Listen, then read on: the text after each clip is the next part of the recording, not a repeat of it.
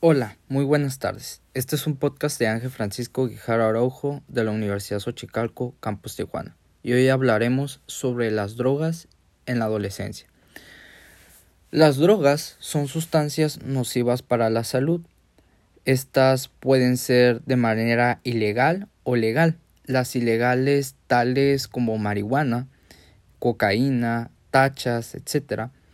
Y las legales se entiende como el tabaco y el alcohol que son permitidas posterior a los 18 años. Estas sustancias son dañinas para la salud, sobre todo en la adolescencia se empieza a tener la curiosidad por estas sustancias, ya que algunos grupos sociales la han estado consumiendo.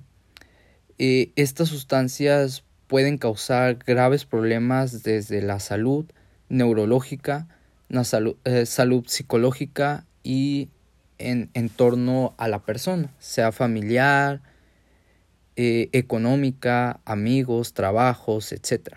Y relación con la pareja.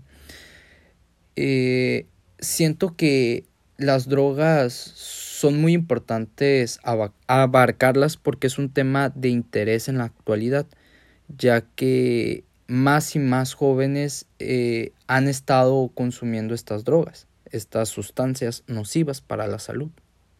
Y creo que el gobierno no ha hecho nada por hacer alguna campaña de prevención o de manera global para que no se siga consumiendo este tipo de sustancias.